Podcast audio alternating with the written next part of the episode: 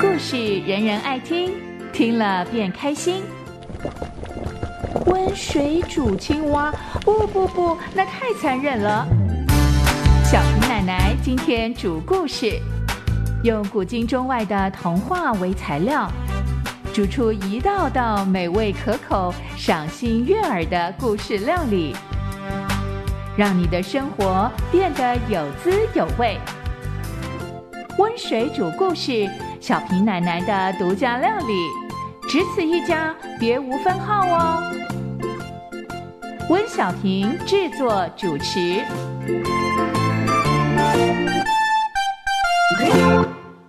大朋友、小朋友，大家好，欢迎来到温水煮故事的时间。我是喜欢读故事、写故事、说故事的温小平。小平奶奶今天要煮的故事料理是什么呢？我们要说的是一则来自北欧的传说故事。你去过北欧吗？那是个非常寒冷的地方，包括了冰岛、挪威、瑞典、丹麦、芬兰这几个国家。有关于他们的传说故事，也许你听过，那就是圣诞老人。有些人到北欧去呢，最想要看的就是有关北极光，哇，变幻十色，非常的精彩。可是呢，说起来，北欧那几个地方啊。是非常严寒的地方，每一年下雪的日子非常的多，又潮湿又寒冷，几乎在我们走过的地方看不到太多的平原，高山起伏，崎岖不平，所以呢，生活条件也不怎么好。我曾经去过北欧旅行，印象最深刻的就是在冰岛的雪地里骑乘雪上摩托车，哇！我觉得我自己就好像冰雪女王，也像白雪公主，竟然就在那个冰天雪地当中骑着摩托车穿来滑去，又冷又新奇。有关北欧的传说故事非常的多，当然也跟当地的地理条件是相关联的。所以呢，故事里的主角不管男女，他们都是非常的勇敢，充满了冒险的精神。至于今天要讲的这一则北欧传说故事，题目是“没有心脏的巨人”。提到这个故事的作者，大概要说到比较早以前喽，大概是在十九世纪中叶的时候，挪威有位作家叫做彼得·克利斯登·亚伯荣森，还有一位是挪威的民间故事收集家荣根·英格布利森·莫伊。哦，他们两个的名字很长哦。他们这两位呢是中学的同学，他们都对挪威的民间故事非常感兴趣，所以呢，在空闲的时候，他们就花了很多的时间到各地去拜访，搜集各种各样的民间故事。于是呢，在一八四二年出版了《挪威童话故事》，没想到非常的畅销。有人甚至于称他们两位是挪威的格林兄弟。在这些故事里面呢，充满了神话的色彩。比较常出现的人物呢，有巨人、诸神、精灵、侏儒等等。提到精灵啊，我记得我到挪威去旅行的时候，甚至有一条路啊，弯弯曲曲的往山上蜿蜒而去，就叫做精灵公路。传说啊，就在那个附近，常常会出现精灵。至于今天要说的这个没有心脏的巨人呢，有人推测这个巨人很可能就是北欧的山怪。他拥有庞大的身躯，非常的笨重，走路缓慢，最喜欢呢去诱拐一些美丽的少女，尤其是公主。抓回去以后呢，白天纺织。在夜晚呢，就帮他抓头、搔痒、按摩等等的。那到底没有心脏的巨人是一则什么样的故事呢？我们就慢慢来听吧。肚子饿了，脑袋空了，时间多了，就让小平奶奶的独家故事料理，填补你空虚的心肝胃。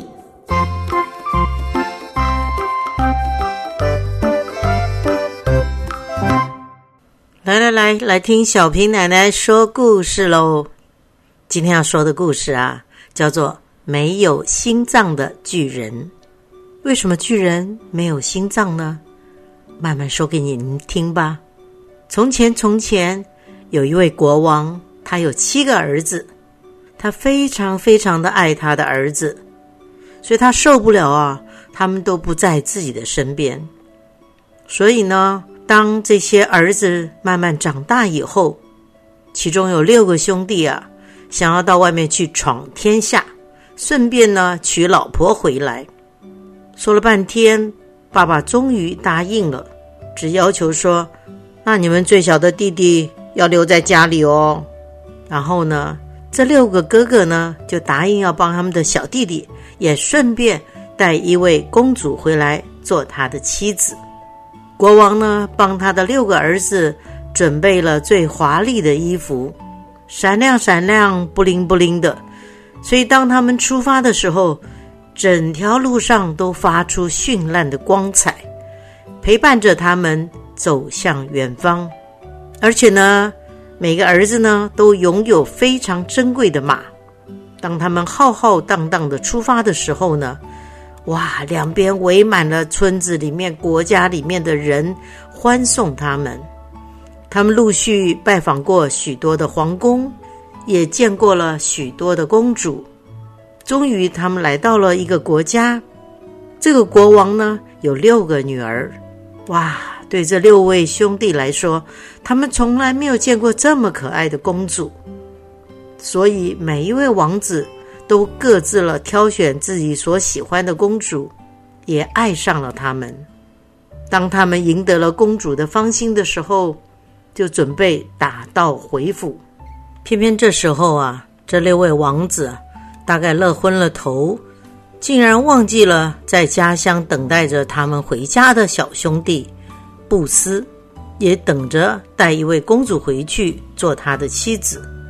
他们回家的时候。走啊走，翻山越岭，经过了一处陡峭的山坡。这座山坡啊，看起来就像一面巨大的墙，没想到它竟然是巨人的房子。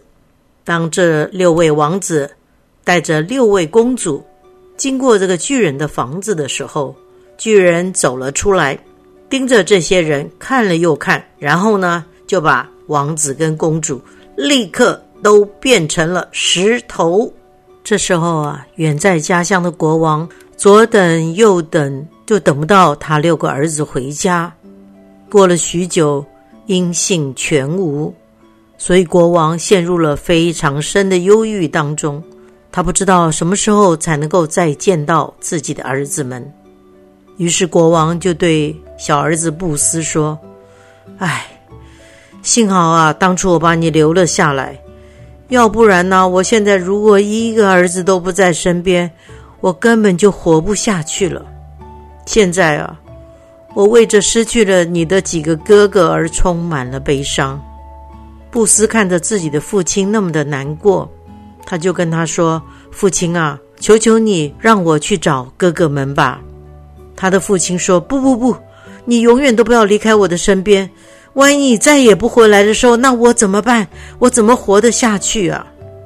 可是布斯已经决心要这么做了，所以他不断的祈求国王让他走，让他去找哥哥。到最后，国王被逼得不得不答应。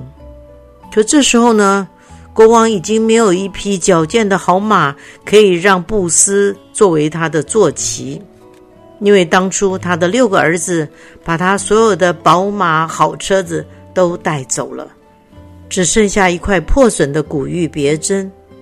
但是布斯并不在乎这些，他跳上了他唯一的老马，跟父亲说：“再见了，父亲，我一定会回来的，你不要担心，我会把六个哥哥都带回来的。”然后他骑上马离开了。他骑了一段时间以后呢，看到一只乌鸦躺在路上。拍动着翅膀，飞也飞不动了，因为啊，乌鸦的肚子实在太饿了。乌鸦就对这位小王子布斯说：“亲爱的朋友，请你给我一点点食物，我会帮助你，满足你最大的需要。”可是王子说：“我没有多少食物嘞，我也不知道你到底会怎么样帮助我。不过呢，好吧，我还是给你一点食物，你真的是很需要的。所以呢，他就拿了一些食物分给乌鸦吃。布斯走啊走的，又来到了一条小溪边，在溪里面呢，躺着一尾巨大的鲑鱼。鲑鱼呢，躺在干涸的地方。几乎没有什么水，它扭动着自己的身躯，却怎么也没办法回到水里面去。鲑鱼啊，就对王子说：“哦，亲爱的朋友，请把我推到水里吧，我会帮助你，满足你最大的需要。”王子就说：“我敢说啊，你给我的帮助不会太大的，但是啊，让你躺在那里就这样窒息了，哇，让我看了非常的难过。”所以呢，他就用了一把劲儿，把鲑鱼推到河里去了。接下来呢，小王子布斯又走了一段很长很长的路，遇到了一匹灰脚的野狼。这个野狼啊，饿到啊，用肚子在地上爬行。他还是勉强的跟小王子说：“亲爱的朋友，请让我拥有你的马吧，我实在太饿了。”冷风吹过我的肋骨，我已经有好久好久没有吃东西了。布斯就说：“不行不行啊，我怎么可以这样子啊？刚开始我遇见一只乌鸦，我只好把我的食物分给他，然后我又遇见一只鲑鱼，我又必须帮他回到水里面去。现在你又要我的马，你是要吃掉我的马吗？如果把马给了你，我就没有马可以骑了。”野狼就说：“亲爱的朋友，你不用担心，因为你可以骑在我的背上，我会帮助你，满足你最大的需要。”王子就说：“好吧，虽然我从你那里啊看起来是得不到什么帮助的，但是你可以拿走我的马，谁叫你正好有需要呢？”所以，当野狼把那匹马吃掉以后，布斯就把辔头装在狼的下颚，又把马鞍。安在他的背上，野狼吃饱了以后变得无比的强壮。他带着王子，就像一点重量也没有。王子觉得啊，从来没有骑过这么快的坐骑。野狼就说：“我们再走得更远一点以后，我就会告诉你啊，巨人的房子在哪里。”再过了不久以后啊，他们果然到了。野狼就说：“你看，这就是巨人的房子。看看你的六个兄弟。”都已经被巨人变成石头了。旁边呐还有六位新娘呢，那边就是门，你必须啊从那扇门走进去。小王子布斯就说：“不不不，我我我不敢进去，巨人会要了我的命哎。”野狼就安慰他说：“不会不会，你进去以后啊，就会遇见一位公主，她会告诉你啊该怎么样才能够解决巨人。”你只要啊，照着他所说的话去做就行了哦。布斯虽然非常的害怕，他还是鼓起勇气走进去了。当时刚好巨人不在家，而在一个房间里呢，就有一位可爱的公主坐在那里，就像野狼说的一样，这是一位布斯从来没有见过的可爱公主。公主看见布斯就说：“哦，老天，你什么时候来的？”你一定会完蛋呢！没有人能够杀死住在这里的巨人，因为他的身体里面没有心脏。布斯就说：“我再怎么说也要试试看，我能怎么做，才知道我可不可以解救我的哥哥们。我的哥哥啊，你看，就是在门口站着的那些石头，而你啊，我也会想办法救你出去的。”公主就说：“好吧，如果你一定要这么做的话。”那么，让我们来看看是不是能够定出一个完善的计划。你呀，立刻就躲到那边的床底下吧，注意听我跟巨人的对话。但是啊，你一定要像一只老鼠那样安静的趴在那里哦。于是，布斯就在巨人回来以前，躲在床底下趴着不动。可是为了解救哥哥，他只好忍耐、忍耐又忍耐。当巨人回家的时候，大声的吼叫一声，哦！在房子里什么地方？我怎么闻到人肉的味道呢？”公子就说：“是啊，我也闻到啦。因为啊，有一只雀鸟，它用嘴巴叼了一根人骨头，把它从烟囱里扔了下来。我忙了老半天，才把这里打扫干净，把那个人骨头给丢走了。可是啊，气味不会这么快就消散的。”听到这里，巨人就没有再说什么了。当夜晚来临的时候，公主就跟巨人说：“哎，有件事我想问问你哦，如果可以的话，你可不可以告诉我呢？”巨人就问：“什么？赶快睡觉！什么事啊？”公主就说：“就是你把你的心脏到底藏在什么地方啊？你都没有随身携带耶，这样子是不是很危险的事情啊？”巨人就说。这不是你应该问的事情。不过啊，你如果一定要知道，我就把它藏在这个门槛下面。当布斯汉公主知道了巨人的秘密的时候，第二天巨人出门到森林里去的时候，布斯汉公主就立刻到门槛下面去找找看有没有巨人的心脏。可是不管他们怎么挖怎么找，就是找不到。公主就说：“哼。”这次啊，他一定是骗了我们，好吧？我再想办法来问问他。于是啊，公主就摘了很多漂亮的花，把它们点缀在门槛上。等到晚上巨人再回家的时候，布斯继续藏在床底下。扑鼻的花香让巨人的鼻子有点失灵，可是呢，他还是觉得怪怪的。嗯，真是奇怪，屋子里是不是？还有人的味道呢，公主就说：“我也闻到嘞，因为今天又有一只雀鸟叼了一根人骨头从烟囱里扔下来，我忙了老半天才把它丢掉。我敢说啊，你闻到的就是这个味道。”巨人听了以后就什么也不说了。过了一会儿啊，他就看到这个门槛怎么被花朵跟花环装饰起来，就问公主说：“老天！”你弄这些什么玩意儿啊？丑的要死！公主就说：“因为我喜欢你啊，所以我知道你的心在哪里，我就忍不住啊，把它装点起来了。”巨人就说：“你怎么那么笨呢？就会相信这样的事情？我的心啊，你是永远找不到的。”公主就说：“好吧，只要知道它藏在哪里就好了嘛。那我一定会很开心的。难道你不希望我开心吗？”巨人听到这里，他受不了公主的撒娇，他就说了：“哎呀，跟你讲没什么关系，反正你也找不到的。在一个很远很远的湖里，有一座岛，岛上有一间教堂，在那间教堂里有一口井，井里游着一只鸭子，那只鸭子有一颗鸭蛋，那个鸭蛋里面呢，就藏着我的心。到了早上啊。”天色还灰蒙蒙的时候，巨人又走进了森林。布斯就说：“哎，时间不早了，我看呢，我也得赶快出发了。希望我能够顺利找到巨人的心脏。”布斯跟公主依依不舍的告别了。当他从巨人家的大门走出来的时候，没有想到野狼就站在那里等着他。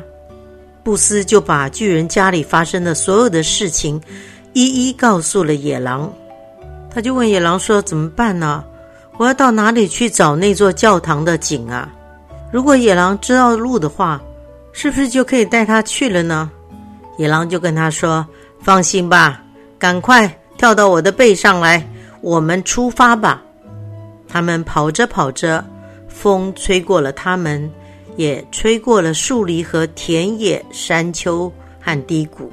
他们走了很多天以后，终于来到了巨人所说的那座湖边。可是布斯不知道到底该怎么样到达湖中的小岛。野狼就鼓励他说：“别害怕，坚持下去，我一定有办法的。”于是野狼就让布斯骑在他的背上。野狼立刻跳进了湖里，游到了岛上。当他们来到的教堂，就看到教堂的钥匙挂在高高的尖塔的顶端。布斯一筹莫展，他不知道到底要怎么样才可以把这个钥匙拿下来。野狼就出主意啦，这时候啊，你必须呼叫乌鸦，因为乌鸦答应要帮助你啊。于是布斯就呼叫了乌鸦，没想到眨眼之间，乌鸦就飞来了。它飞到教堂的顶端，把钥匙衔了下来。布斯就顺利的进入了教堂。当他来到教堂的井边，果然看到鸭子在井里游来游去。于是呢，布斯就去哄那只鸭子：“来啊，来啊，来到我这里啊，我有食物给你吃啊！”当鸭子游向布斯的时候，他立刻就抓住了那只鸭子。没想到，当他要把鸭子从水里抱上来的时候，鸭子生了一颗鸭蛋，掉进了井底。布斯想，井那么深，我要怎么样把鸭蛋拿出来呢？野狼又出主意了。好啦，现在你只能呼唤鲑鱼啦。鲑鱼不是也答应可以帮助你的吗？于是布斯立刻就呼唤了鲑鱼，它瞬间就出现了，而且呢，从井底捞起了鸭蛋。野狼就告诉布斯：“赶快，赶快，用力去压这个鸭蛋。”当布斯一挤压鸭蛋，远方的巨人就发出了尖叫。野狼说：“不要管，继续压。”当布斯又继续压这个鸭蛋的时候，巨人叫得更加的凄惨，更加的大声了。他说。我会做所有你要我做的事情，布斯，你不要把我的心脏压成两半呐！野狼就出主意说：“布斯啊，你告诉他，如果他把你的六个已经变成石头的哥哥，还有他们的新娘都变回原形，你就会饶他一命。”这时候啊，巨人当然只好同意了。他立刻就把他六个兄弟的石头变回了国王的儿子，也把他们的新娘变回了国王的女儿。野狼这时候就告诉布斯说：“快快快，立刻把鸭蛋压成两半。”于是布斯立刻就把鸭蛋压成了两半，而巨人立刻就爆炸了。当布斯结果了巨人，他就骑在野狼的背上。回到了巨人的房子，那里果然站着他六个活生生的，而且笑容满面的哥哥，以及他们六位可爱的新娘。布斯他又走回山坡上去寻找他自己的新娘。公主看到布斯平安的回来，高兴的不得了，大声的呼喊着：“太棒了，太棒了！我们终于完成了我们的愿望。”然后呢？他们就集合起来，一起出发，回到他们父亲的家。当老国王看见他七个儿子全部都回来了，而且每个人都带着自己的新娘，他高兴的不得了。他说：“我要立刻摆设宴席啊！”而且国王说：“啊，所有的新娘里面呢，我觉得最可爱的就是布斯的新娘啊！毕竟啊。”布斯他的功劳最大，所以他要坐在宴席当中最高贵的位置上面，就在公主的旁边。国王立刻下命令，要全国准备一场盛大的婚宴，为他七个儿子举办婚礼。欢乐的声音又响亮又长久，天空的烟火一直都不断的闪亮着。如果你到现在，还听到欢乐的声音，就表示这场喜乐的宴席一直都还在进行当中。他们还在庆祝他们全家的团聚啊！没有心脏的巨人的故事讲完喽，我们待会再跟大家一起讨论一下，从这个故事当中我们可以学到一些什么样的功课呢？温水煮故事喽！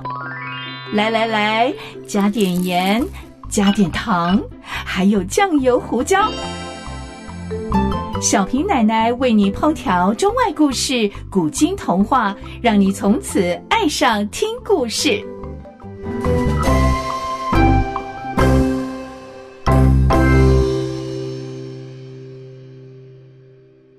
小平奶奶刚刚跟大家说的故事是北欧的神话故事，没有心脏的巨人。从这个故事当中啊，我们可以去思考很多的问题哦。六位王子他们要出门去打天下，甚至于去找妻子，就不幸在回家的途中被巨人抓走了。后来呢，那个小王子呢，因为非常的想念哥哥，又为了安慰伤心的爸爸，才决定呢不顾危险出门寻找他的六位哥哥。而在这个路上呢，小王子遭遇到了突发的状况，也就是在这路途当中，他伸出了他的援手，不管是饿肚子的乌鸦。或者是差点就要窒息而死的、缺水而亡的鲑鱼，以及饿到已经没有力气在地上爬着走的野狼，你想想看，如果是你，你会像小王子一样，最后把自己所剩不多的食物分给了乌鸦，甚至于呢，用自己的举手之劳帮助了鲑鱼回到了水里面，最后呢？把自己唯一依靠着能够跑路的那匹老马，他也送给了野狼。说起来实在是不可思议，对不对？可是我觉得这三个动物的设计——乌鸦、鲑鱼还有野狼，刚好就是天空飞的、水里游的、地上跑的。它好像有一种象征性，哎，代表着在我们生命中，我们可能会遭遇到很多向我们求助的时刻。也许是一只受伤的小鸟，跌倒的同学，或者是半路上肚子痛的老太太，我们到底要不要去帮他们的忙呢？我曾经听过这么一个故事：有人呐出门去面试找工作，在半路遇到一个车祸受伤的人，他必须要把他送到医院去。可是这么一来呢，他可能就赶不上他的面试了。可是他还是决定把这个受伤的人送到医院去，然后他才赶到公司去报道。主考官知道他为了去救助一个车祸受伤的人，所以才延迟了面试。他们破格再给他一次机会，能够参加面试，而且也因为这样缘故，他们觉得这是一位有爱心的员工，他最后被录取了。所以，也许在我们的生活当中，我们也会遭遇到各种各样的事情。不管最后结果是不是我们救了别人，别人就会给我们帮助，我们都应该凭着爱心去帮助别人。接下来，我们再讲到，在这样的一个故事当中，我们看到亲情跟手足之情的可贵。爸爸舍不得孩子离家，可是呢，最后国王依然。忍心让他的孩子出去闯天下，而这个小儿子呢，当哥哥们发生危险，他依然的不顾一切的去救他们。这份来自于手足之间的爱，真是让人感动啊！最后，我们再讲到这个巨人呢，他之所以后来被布斯跟公主联手打败，就是他自己藏不住自己的秘密，就好像在圣经当中。有那么一位大力士参孙也是一样，他的力量来源来自于他的头发。他禁不住他所爱的女人大力拉，左哄右骗，把自己的秘密说了出来，结果被敌人刺瞎了眼睛。就像这位没有心脏的巨人也是一样，最后还是被打败了。在这个故事当中，我们也看到了那个被巨人抓到城堡里的那位小公主。她也非常的聪明跟冷静，不管是男生还是女生，我们都可以善用我们的智慧，一起合作，一起击败困难。没有心脏的巨人的故事说完了，小平奶奶的温水煮故事，下一回又会说一个什么样的故事呢？我们就一起耐心期待吧。拜拜。